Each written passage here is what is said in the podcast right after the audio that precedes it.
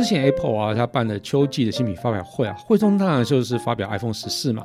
那但是它其实还有智慧型手表，那包含像是 Apple Watch Ultra、Series Eight，还有 SE Three 啊，这么大概有这么多款的一个新机啊。其中啊，它的 Apple Watch Ultra 哦，它其实为了热爱潜水啊，还有一些极限运动的朋友，呃，来量身打造的哦，所以它就瞬间就成为话题的新宠儿。那当然，除了 Apple Watch 以外啊，其实之前三星也有推出啊，就是为了喜欢运动的朋友啊，哦，那它推出了 Galaxy Watch Five Pro。那另外还有那个。买下飞别的 Google 啊，那也在十月的时候啊，将会带来 Google 自家的首款智慧手表，叫做 Google Watch。那究竟啊，智慧型手表啊，哦，在市场中啊，大家喜欢的是哪些表款呢？智慧型手表推出之后，从每天需要充电，慢慢演变到甚至两礼拜才需要充电一次。外观样貌也从比较科技运动风格转成名表经典风格。那甚至连男性精品品牌万宝龙都推出了好几代的智慧手表。到底未来还会有人买没有智慧功能的手表吗？欢迎收听科技酷酷嫂，我是乔治，我是 Kiss Play，那我们就开始吧。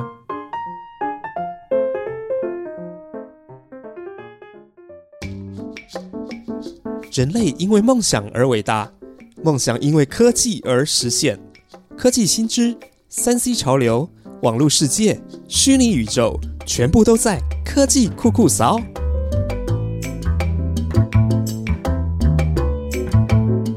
乔治，你有习惯戴手表吗？习惯，我现在没有习惯戴手表。我以前念书，国高中的时候都要戴，因为为什么？我我记得那个教室是没有时钟的。嗯。对，所以你不戴手表就不知道什么时候进教室，什么时候下课。那比如说你你如果下课去福利社，然后你就要看手表嘛，因为只有十分钟。如果超过时间回来，可能就会罚站啊，还是什么，搞不好体罚。对哈，我记得我中学、小学好像也有带那个电子表。卡西欧电视表，卡西欧电视表，对，Give me five，对我也是，你也是哦，对，哎，小时候好像没什么特别，没有太多选择，好像也只有卡西欧而已吧？呃，也有什么 G Shock 吗？G Shock 那个很贵，那个就是看起来就是一个是我同学带的，不是我。欧亚兰 A 伊娜在挂 G Shock，不了解。对呀，我我我们要挂过 G Shock，卡西欧啦，对，卡西欧啊。但是因为我记得，因为那时候那个表带基本上都是橡胶的嘛。对对对对，应该久了人工橡胶啦，久了之后就黏黏的啊，我就长湿疹，所以对，后来我就不喜欢戴手表。哦，应该说，我一开始会先换一手，我我我习惯戴左手，嗯，然后哎，那是长湿疹的，我就想说啊，那我换另外一手好了，就是交换，比较不会一直在那边重复摩擦嘛。OK，换右手我就觉得怪怪的，所以后来就慢慢就没有戴，就大学之后基本上就没戴。戴右手啊，因为我我是习惯用右手写字的人，所以戴右手我就觉得写字的时候就卡卡的，对对啊，所以我就。完全没有习惯戴右手，大家都是戴左戴左手。然后我之前也有好一阵子都是也不习惯戴手表，因为呃我因为我是乐手嘛，鼓手啊。那其实手上有一个表，就觉得很矮油，就觉得整个重量平衡怪怪的。对对对，所以我那时候有一阵子也是没有喜欢戴手表，但是我最近就还好这样子哦。那如果到了今天，现在就有智慧型手表嘛？那你有兴趣去改变这些习惯吗？因为它表带看起来材质也变好一些了嘛，对不对？但我不戴手表，嗯，那时候主要是材质的问题没有错。但是现在智慧手表其实我也看了一阵子了啦，那它出来很久了嘛。对对，那一开始是觉得它贵，所以没有特别有兴趣。那后来是的确看到很很多人越来越多人在戴。有点好奇他们为什么会戴，但是目前我就想到说，我生活上好像没有什么特别需求需要戴智慧手表，因为，嗯。我我总觉得他好像只是把手机的一些功能放到手表上面，可能当然可是我的误解啊，而且还比较少，而且还比较少这样，对不对？对对对，就今天今天就麻烦你来教教我，你觉得我有什么理由一定要戴吗？其实我刚刚讲的那个啊，除了那个玩乐器这些事情会干扰到我戴手表这件事情以外，其实还有一件特别的事情，我觉得这个事情台湾男生会比较少发生啊。对，就是因为我的手毛脚毛比较长啦，所以其实那个手毛很长，要特别剃脚毛，没有人想知道，没有人想知道，因为通常手毛长，脚毛就会长啊，就是这样子。好，好了，就是手毛长会被表在夹到，那个很痛。那尤其以前有一种是那种呃，就金属链条那种的，对，哦白铁的，那个对，那超痛的，痛到真的哦，每次戴啊，只要上下滑动的时候，它就会夹到手毛，然后就啪，细缝太多了。对，真的，所以我没办法戴那种手表。嗯然后即使是皮的啊，或者什么，就是因为我们小时候不可能买太好的嘛，像嗯橡胶表带嘛，就是让你长湿疹那种的卡西欧那种，那其实那种也会。嗯。那但是后来哦，我不晓得为什么，就智慧水晶手表推出之后，它表带设计其实材质可能会越来越好嘛，嗯而且其实我们经济状况也也比较好一点，所以允许买比较好的那个手表，嗯所以那个表带的状况也越来越好，所以就是假手毛这种情形，哎，好像比较没有发生的，所以我后来就会比较不排斥戴手表啊哦，嗯但是就呃还有一个困扰就是说哦，一开始那个智慧型手表推出的时候啊，我觉得那个电量超少的，就甚至啊就是用不到一天就没电了啊，所以很麻烦。就是那时候我充多久啊？充是不会充很久，但是你不可能带着充电器到处跑，因为它其实基本上都是一个特规的，而且当时呃一开始出的时候，它并没有无线充电这种事情，所以你也没有无线充电表盘可以去充。对，那那这个东西你也没办法用手机的背面去帮它那个做反向充电，这个都不可能的事情、啊，所以你就只能带到没电回家之后才能充电。那所以你可能就很长一段时间，哎，我带这只完全没有功能，因为它没电了嘛。对，这手手表放在手上，我到底在干嘛？可以显摆。反正就就一个看起来就是一个很很酷手的一个 装饰这样。我我觉得，因为我们即使是使用智慧手表，但是应该使用的感觉还是会把它当做以前戴手表那种感觉嘛。那以前戴手表的经验是不太会说一直拿拿上拿下的啊，对对对，就洗澡的时候拿下来吧。对对，就这样子而已。对啊洗澡跟睡觉会拿下来，所以手表会因为因为为了充电拿下来，对，感觉好像有一点点麻烦啦。其实最主要是出门的时候啦，你如果去旅行的时候，那你就要为了这只手表特别去带一个充电器。那现在还好了，那因为现在其实很多手表啊都可以用超过一天以上啊，就是以电量最少的那个 Apple Watch 啊，都可以用一天以上哦。那甚至有一些表款甚至可以到好几个礼拜，所以这个没电的困扰其实也也解决了，所以我就开始可以慢慢接受戴那个智慧手表这件事情哦。嗯嗯那你没有动机这件事情，我其实蛮好奇的哦。那我觉得有可能会是因为还不知道智慧手表可以带来什么嘛哦，然后或者是说哦不晓得这些东西能够为生活带来什么。那这样子好了，嗯我讲出三个你应该可能要戴智慧手表的原因，那看是不是能说动你，好不好？好 好啊，好好 来挑战一下。挑战一下是不是那我哎一个一个来哈。来来来好来。智慧手表，我觉得最重要的，它其实就是侦测健康状况啊。嗯那像是什么心跳啊、体温啊、睡眠啊，我觉得这个是基本的啦。哦，那现在像是三星或是 Apple 的啊，这智慧型手表，它还能去监测你的那个心电图，还有血压，还有体脂肪这一种东西等等哦。当然这些东西都不是医疗用途，但是其实就是有一些参考依据啊、哦。那尤其像是对年纪越来越大的你呀、哈、哦，我觉得是应该会稍微注意健康一点。我所以我觉得这个应该是有帮助的。你你看这里就说错了嘛，就是年纪越来越大的你呀、不是啦，到底谁不是年纪越来越大？啊，每个人都把年纪越来越大大，但是有些人是刚好是从小到壮。壮年、青年，那个那个不叫年纪越来越大，我们是从壮年到老年，所以年纪越来越大。好了，哎、所以呢，你讲完了吗？对所以这个你觉得这个重要吗？我知道这个是智慧手表很基本的功能，很重要的功能。呃，重要嘛？的确啦，我我觉得到了这个年纪，就是开始会对健康有一点点在意，这个是事实。嗯，对那像什么心跳，呃，尤其是心跳吧，心跳嗯就是说、这个有时候我们会觉得好像年轻的时候不太会发生，比如什么嗯心室颤动啊，什么症状啊，对对对，没错。对，那这个好像的确，呃，智慧型手表是可以帮助我们及时侦测到自己有这个状况。对，心电图这个功能就是可以去呃侦测你一些像什么心房颤动啊什么之类的。对，所以心脏这部分我我觉得 OK，这个这个我、嗯我可以接受。对，只是因为我我以前可能觉得自己身体没什么状况，所以没有特别去意识到要用。对，但是像血压跟体脂这个，我就比较怀疑，就是说血压不是应该要像血压计那个要要有一个收缩，然后慢慢放去测量你的收缩跟这个很特别哦。这个对啊，他怎么做到啊？它准它吗？其呃，因你不能说它叫做准或是不准，因为它本身就不是一个医疗用途，所以如果说以非医疗用途，我觉得它是可以参考用的。那它的方式啊，就是要先校正。那校正的话，其实像是我们在家里，如果呃有血压问题的朋友，应该家里都有一个血压计嘛。嗯，所以你就会先去做血压计跟手表的一个校正。校正完之后呢，那他大概就会知道你的血流速度跟那个血压的一个关系，去估计你的血压。哦，那这个就是三星的那个最新的这个智慧手表的功能。但是呢，就是可能你要戴一两个月之后，还是甚至两三个礼拜之后，你要校正一次哦。那这个其实当然你没有像那个真的血压计那么的准，但是你如果出门在外的时候，你随时想要测的时候，它都可以当成一个参考依据。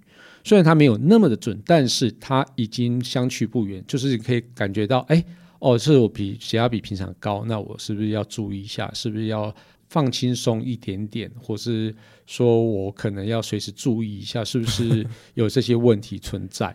哦，所以它因为你随时带着一个血压计，这这件事情，我觉得是有点相对难一点，但是手表是可以随身携带的。它是随时都在量吗？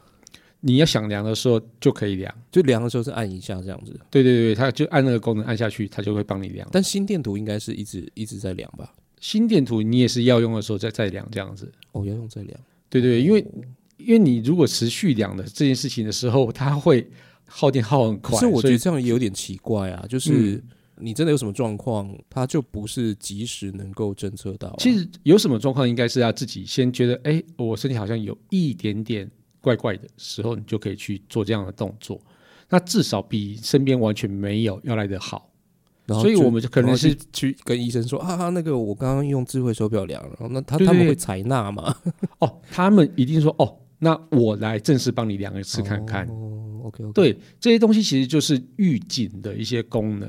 嗯那当你觉得哎，你血压偏高，虽然没有超过那个临你觉得的临界值，那觉觉得哦很接近的时候，那你就可以去有一个对自己有一个 alert 这样子。就是方便呐，因为你对不会一直把血压计带在身上。对对对，就即使、哦即使你那个心电图那个，你也不可能随时到医院去量啊。像那心电图那更夸张，你一定要到医院去、去做嘛。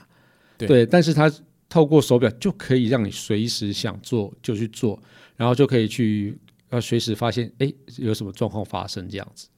这部分听起来还可以了，嗯嗯嗯嗯，好，有一点点兴趣。那感觉好像还没有办法完完全说服你，对不对？呃，因为我还年轻。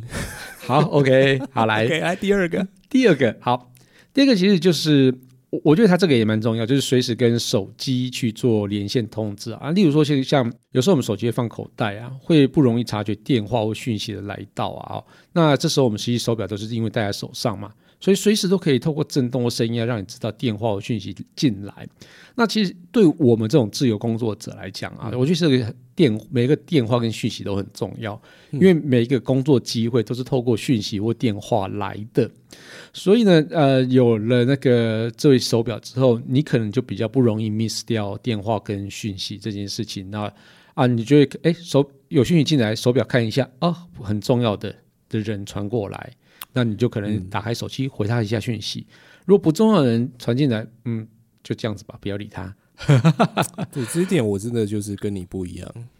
你你是怕接电话的人，对啊，我不对？我有电话恐惧症啊。对对对对，然后、呃、有时候我就哎、鼓起勇气一一接起来，结果又是诈骗电话，就很烦，你知道？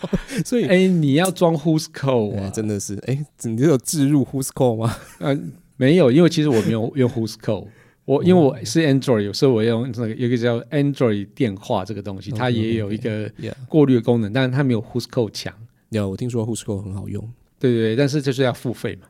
对对，但是听说 Who's Code 的 iOS 版没有那么好用，没有 Android 好用。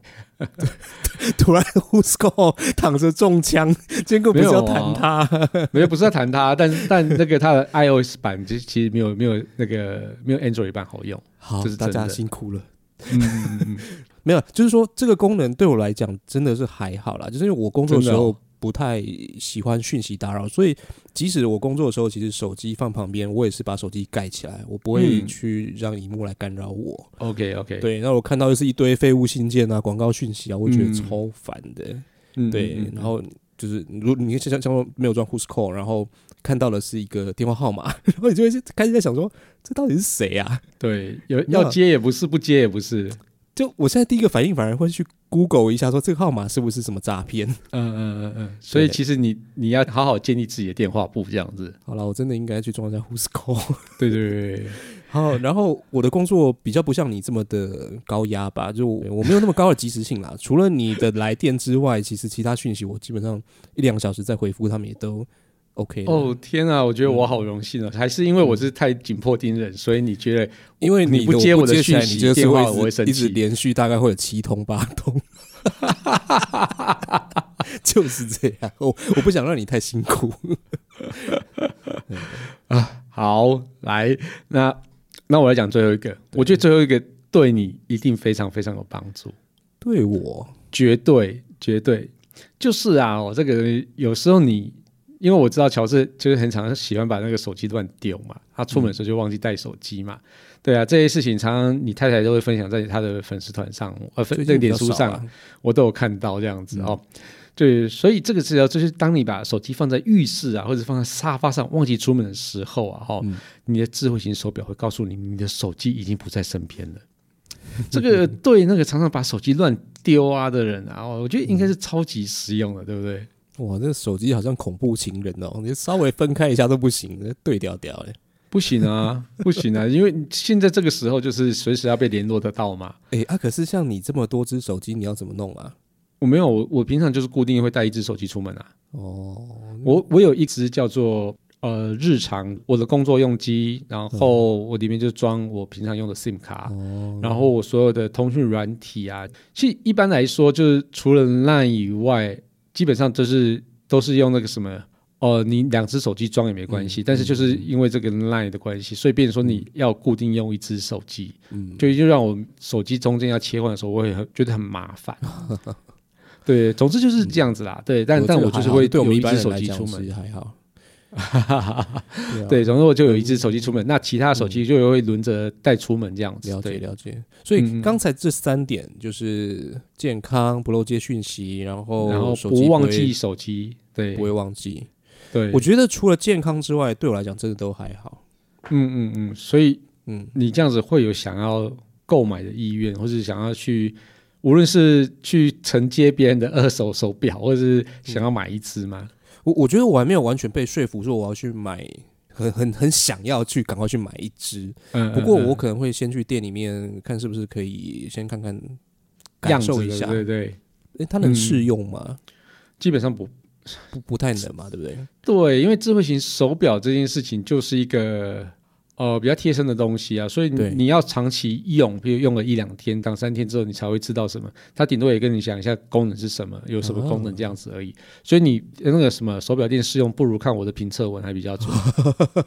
可是我还是觉得自己体验会更好啊。那你就来我这边体验啊，我这边几乎什么智慧型手表都有。OK OK OK，好好好。那诶，话说回来，真的那么多人喜欢用智慧型手表？哎、其实有哎、而而且其实它整个那个全球的销售量啊，一直在成长哦。嗯，那根据一个调查的机构啊，就是 Counterpoint 啊，这个常常这也是调查那个手机出货量啊，什么手表出货量、电脑出货量这个这个调查机构哦。嗯，那最新的报道指出啊，哦，他说二零二二年的第二季啊，现在我们现在在已经第三季了嘛，好，快进入第四季。那所以它就是追溯到第二季的那个全球智慧型手表的出货量。那比去年的同期，也就是二零二一年的第二季啊，要成长了百分之十三。嗯，那这个就我觉得哇，天哪，哦，这成长很大哎，就是嗯表示越来越多人开始习惯佩戴智慧型手表这这个东西，这样子。嗯，的确是，嗯而且今年的发表会它算是一个重点。对对，而且大家其实还蛮关注，像是 Apple Watch 嘛，大家会觉得、啊，今年的 Apple 的发表会，手机亮点好像比较没有那么多，只有那个什么。哦，动态岛嘛，然后就反而是那个 Apple Watch Ultra，大家哇天啊，这个好棒哦！它对终于算推出这个功能了。所以现在各个厂牌来讲，Apple Watch 是不是卖的最好？哦，真的真的，我觉得你很有概念，它它它真的卖的最好。那其实我觉得这个东西是跟呃手机其实是成正比的一个方式在而且因为它会联动嘛，对它其实是一个 ecosystem，、嗯就是一个生态系的一个概念，就像它的、嗯呃 iPhone 啊，然后耳机加上手表啊，这个就是一个叫做 Apple 小全套。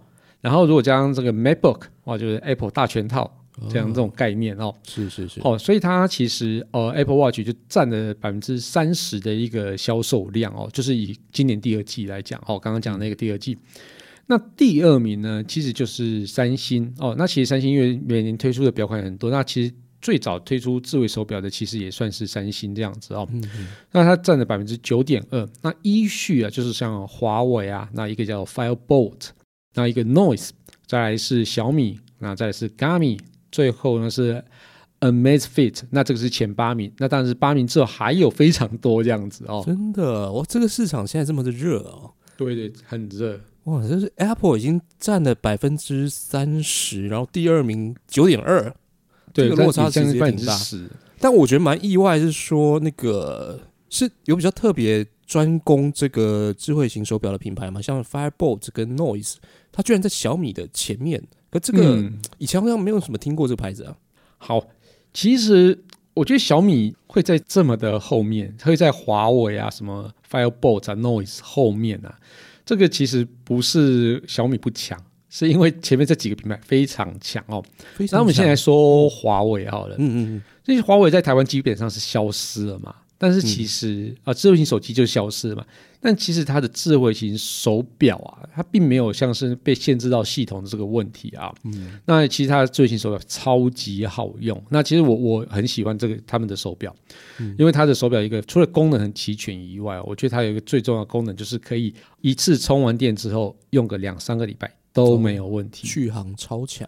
对，而且其实它的外观也设计的越来越漂亮，嗯就像比较像经典表款那种东西这样子哦。所以我觉得华为在小米的前面，我不会觉得意外。对那你刚刚讲的什么 Firebolt，，Firebolt，然后跟 Noise，哦，这个其实我听下鬼，其实我马西马西，我马西，对，其实我也是到这次调查之后，我说，哎，这两个品牌我怎么没有听过？然后对，然后我查了一下，原来是印度的品牌哦。哦而且它其实、哦对对，而且它其实在今年才算是大幅的成长。嗯嗯嗯对，那今年的这一手表大幅的成长，也是因为这两个品牌的崛起之后呢，才也带动了整个啊、就是印度的市场这样子哦。哦所以他们其实用一个类似像小米在打手机那个概念一样，就是用很平价的一个策略啊，就是国民手表那种感觉，而且就是在在地的嘛，好。对所以在印度市场啊，受到非常大的欢迎。所以啊，因为印度市场又非常的大嘛，对啊，人超多，对它应该算是世界前三大市场嘛。是是是，对，所以它就进顺势就进入了世界的那个智慧手表的前五名这样子哦，是是所以我觉得这个是真的很厉害，啊所以真亚洲的市场真的是兵家必争了。真的真的、嗯。没错，哇！但是就算是这样子，其实三星跟 Apple 他们的那个成绩还是非常的好。对对对，因为我记得他们的手表好像最近才推出吧，是不是？第三季的时候才推出，对对，没错没错，嗯所以其实这个算是第二季的成绩。所以啊，就是三星在第三季推出那个 Galaxy Watch Five 系列，然后还有 Watch Five Pro 嘛，哦，八月上市的。然后 Apple Watch 呢是在九月哦，所以我觉得这两个新的表款进来之后啊，哦，这两家在第三季的市占一定会在大幅提升哦。嗯嗯，所以我觉得这两家在第三季的这个市占应该还是可以再观察一下哦。那说不定哦是 Apple 跟三星两个合起来可能就占了百分之六十哦。哇对！所以这个智慧手表的这个市场真的越来越热了。所以对对对，我还是蛮好奇，说这些人到底真真的就是因为健康吗？还是因为什么？他们到底接受智慧型手表的主要的理由大概是什么？其实我觉得有两个重点的，嗯第一个就是那个品牌的生态系啊、生态圈啊越来越完整啊。哦那其实我觉得这个个非常有代表性，就是刚刚讲的 Apple 嘛，对还有三星哦。那因为他们其实就是在手机、手表、笔电、平板、电视、耳机，他们全部都可以无缝的串联在一起。我举个例子来说好了，那例如说你的三星的电视，然后你带着三星的那个智慧型手表，那它其实电视上呢就可以去用有一些，比如说瑜你要做瑜伽啊或者做一些有氧运动啊，那电视上面就有一个哦，就是动画的健身教练来去带你去做，那你就带着手表就侦测，就有点就是你你的手表戴在身上，然后但是去去跟电视做互动这样子，那他会引导你说，啊，你接下来应该做什么动作，然后你心跳太快了，让我们放慢一下速度啊、之类的这样子，哦，然后另外像是它的耳机呀、哈，它可以无缝去串接到每一个哦装置上，例如说我的平板啊，原本接的那个三星的耳机，结果电话来了，哎，我通常这个时候我应该把耳机拿下来，去拿起手机来接电话，对不对？其实现在不用，你只要把电话拿起来按下去之后，耳机马上就会切换到电话上，那你就可以透过耳机去讲电话。嗯哼，对，马上从平板转到那个手机上，所以这个其实就是呃每个串接都是非常的紧密。啊。当然 Apple 更不用说啊，Apple 它整个生态圈更完整，对，所以呢，我觉得这个有这个无缝串接的一个优势啊、哦，所以我觉得就是你买了这个之后哦，就发现买了手表之后，它用途不只是手表，而是你整个生态系都是可以延伸使用的 哦、所以就等于是有一些 extend 的一些功能这样。像那个变形金刚好几只组合在一起那种感觉。就是什么有五只老虎组成一个金刚那个 那个是那个金刚叫什么？那个机器人叫什么？突然忘了。我会忘记。对我小时候有曾经有很想要买那个机器人过。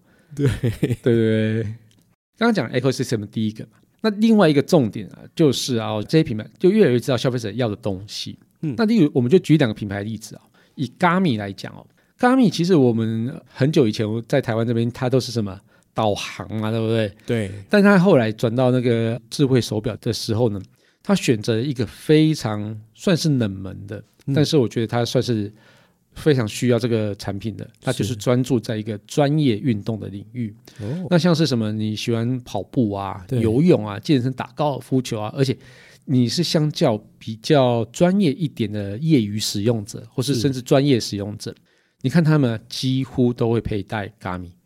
那不是有运动手环吗？有什么不一样？哦，不一样。Garmin 的这个运动手表，譬如说哈啊，它有几个功能是很厉害，它可以去测量你的是有氧阀值、嗯无氧阀值，然后可以测量你的步伐的间距，那你的一些踩在地上的一些接触时间。那有了这些数据之后呢，你就可以用来去矫正你呃应该的跑步姿势，那你就可能可以表现得更好。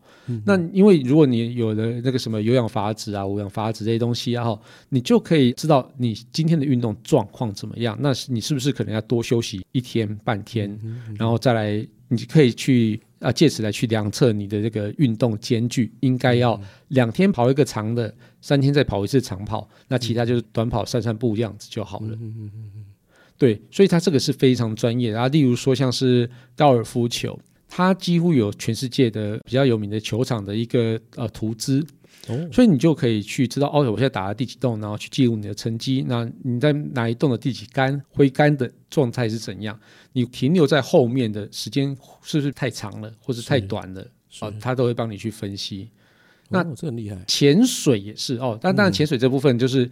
哦，就是 Apple Watch 这次有加嘛，嗯它可以去测量你的那个什么呃下潜的一个深度，然后一个很重要的数值就是你上浮的速度，嗯，你上浮的速度不能太快，这件事你应该知道嘛？嗯，我知道。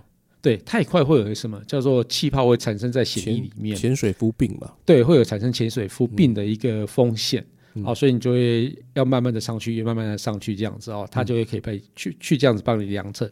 所以我觉得，因为 Garmin 专注在这些运动领域，所以它其实虽然它不会跑到很前面的名次，嗯但是它其实都有在前八名里面，所以是相当表现相当好的，一一个专门在做运动专业运动领域的一个智慧手表。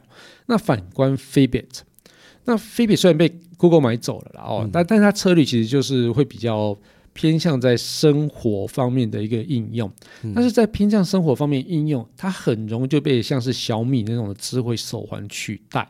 嗯哼，对，而且飞贝算是相对有名的品牌，所以它价格也相对稍微高一点点。嗯但是我呃，就是如果是同样功能，然后小米比较便宜，然后就是飞比比较贵，嗯那我很有可能就会被小米拉走了。哦对，啊所以就是等于是飞比哦，为什么会排在八名外？这这个原因这样。那也是因为 Fitbit 的那个生态系还没有建立吧？第一个是没有建立啦，嗯那第二个是我觉得它的就是跟便宜的智慧手环重叠实在太大了。嗯，除了它外观其实还蛮好看以外，这也算是一个优势了。的确是，的确是对。不过，因为它其实也建立非常好的一个名声啊，但是其实它功能就是太，我觉得算是比稍微阳春一点。哎、我觉得这个很有趣哎，因为嗯你刚说服我那三点里面，怎么没有特别提到运动这件事啊？因为我觉得你运动对你来讲不重要啊，啊，因为你不会，即使你有时间，你也不会去运动啊。哪有这回事？我感觉你就是一个不运动的人啊，是吗？不会啦，我还是蛮蛮喜欢的，但是我我不喜欢热。对啊，所以你没有办法为了就是想要去运动，然后就是就不怕流汗我我真的觉得太热。如果我在米兰，应该慢跑是 OK 的。你再带我去哎啊我有一次在那个瑞典，是，然后哦就以为很凉，会很是凉快，是所以我就就是都带西装啊是，然后想说，哎哇，天啊，在那个北欧穿西装就是帅，是，对，而且相对凉爽就很好，然后就去就遇到那个。他们好像百年来最热的一个秋天，这样子，我整个昏倒了。笑死。然后在那边跑步，我我每还是有跑步习惯，每到国外都会有跑步习惯，所以我去那边跑步的时候就发现，我、天啊，我不行，好热，啊 对，好像在台湾跑步的感觉一样，对，像你刚刚说你你喜欢穿西装嘛，我也看嗯你真的对穿着很重视品味，所以像这样的男士其实都会把手表拿来搭配你的对服饰，穿穿搭然后有些人他会会收集很多这种就是有品味的手表。然后你刚刚提到嗯，哎、有些智慧手表也也开始朝向就是嗯它的它的外观比较对，像像是精品一样的。对对对对。那你觉得这个传统手表的市场会不会慢慢的就被这个智慧手表取代啊？我觉得会，但是不会完全被取代。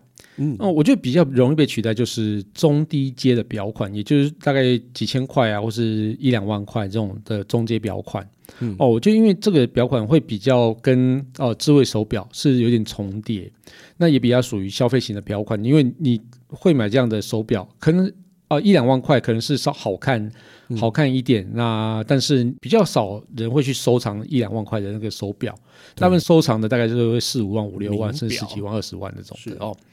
所以购买人大部分都会以实用耐用为考量，那当然好看也是一个原因。嗯但是在高阶表款的市场啊，完全不会受到影响，因为那个高阶表款啊，除了就是使用以外啊，它最重要的叫做收藏的意义，还有一个就是叫做身份的一个代表。哦，对，即使在一个 Apple Watch 啊、就是去一个比较交际的场合，那它可能就会变成一个很 normal 的东西，就是一个很 平凡的东西。但是你今天带了一只万宝龙的手表，那今天带了一只呃非常好的名表，什么地陀表啊，什么之类的哦，哦，这个是带出去之后啊，哦，那个是完全不一样的身份。你只要袖子往稍微一拉，哦，人家就看到你的那个手表，嗯，这个人有品味。对对那而且这个表款啊，除了收藏以外，其实很多啊，后来都会有一些增值的空间。对，所以在二手的这个手表市场啊，这些名表啊，其实交流的其实还蛮频繁的。嗯那就是有可能就是很多人会卖收藏品，嗯然后也可能去买收藏品。那甚至它越来越稀少之后，因为哦，可能久了之后，有些手表还是会坏嘛。嗯啊，如果是保存得意的那些手表啊，在未来啊，它其实增值的空间是非常非常大的，所以它其实是完全已经演变到精品跟收藏的等级哦。那这一块是智慧型手表完全完全没有办法取代的一个空间哦，因为智慧型手表它其实就是一个消费型的一个产品，哦。即使你保存的再好，那你就是比较呵护的使用，甚至不要去用它，嗯。它其实很难超过三年五年的寿命。嗯，对，因为它有电池，还有系统，嗯。那它的系统可能就会随着时间演变，然后因为系统会越来越好嘛，那但是越来越好的系统就会越来越庞大，所以你的手表可能最后没有办法负荷，那个硬体没有办法负荷那个软体，嗯所以它就会被淘汰掉。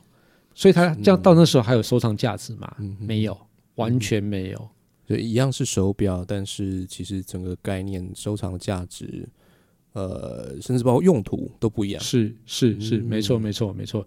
即使像是万宝龙，它有出那个也是两三万块的一个手表，它做工也是非常漂亮，但是就是因为它是智慧手表，可能到两三年、三五年之后，它也是没有价值了。有没有可能以后智慧手表也可能跟传统的这个名表来做个联名款？呃，我印象中有，但我不觉得这件事情是 make 可以 work 的，不 make sense，因为你要因为智慧型手表这个门槛其实相当的低。嗯嗯，你只要能够把表壳漂亮的表壳做出来，其实里面的一些晶片系统什么东西，你委外去做就好了。嗯它不像那个精品表款的那个门槛那么高，每一个师傅要去弄什么齿轮什么东西，那那个门槛非常的高。但是嗯智慧手表 IC 压一压，巴拉巴拉巴拉好了就好了，甚至还有一些公版的。我觉得整个听下来，我自己感觉啊，我觉得那个生态系真的是最重要的。然后就是它的功能跟外观，基本上、嗯，对，就这么肤浅。对。对我啦，对我啦，，所以我觉得就智慧手表就是看功能、看价格，然后看外形，就这样子。对。好，对，所以这期节目 K 大试着说服我使用智慧手表，诶、我觉得没有到成功啦，就是 就是好了，我我去你那边去去稍微再了解一下。好，对啊，我们谈到了智慧手表的优点，包括侦测健康状况啦，测量脉搏、血压、血脂，代替手机呃来收发，也可以收发，对不对？所以收发 email 啊，收发讯息啊都可以对，。但是问题是它这个画面这么小，收发 email 我也觉得不是很实用。哦，它就是可以看 e 看 email，你要回信的时候，当然还是要去手机上回，但是它有可以设定罐头讯息，你你可以回哦就是啊，我看到了，我了解了，谢谢，我等一下再回你。好，总之我不是大老板，大老板应该用不到。好，就是 我不知道到底谁来用。好，anyway，然后它可以提防手机遗失，这个对我来讲是现在是不实用的，因为我现在手机不会掉了。好，所以 这些功能对我来讲真的是还好。但是市场上智慧手表的竞争显然是越来越激烈了啊！那身边朋友们也都纷纷带起这个很酷的玩意儿。嗯，当这个品牌生态圈越来越完整，加上开发者越来越了解用户的需求之后呢，呃，智慧手表它要再攻到更大的市场，我相信这个是可以预期的。那当然，我也可能会加入啦，真的，这个是有可能的。嗯，好，那嗯，不晓得听众朋友们有没有在用呢？那你们什么时候开始用的？使用的心得怎么样？欢迎到 Apple Podcast 留言告诉我们，我们也会在之后节目回应大家。嗯哼，好，科技酷酷嫂，因为呃，现在我们两位呢 公公务有点繁忙啊，所以对，我们暂时改成礼拜四，或许不定时上线，不定时。OK，好，呃，我们会分享科技知识，讨论最新科技话题。欢迎到 Apple Podcast 订阅、评分与留言，给我们一点小小鼓励，把节目分享给你最亲爱的朋友们。我们在 First Story 上面也有小额赞助，如果喜欢我们节目，也可以用这种方式，让我们更有动力制作节目。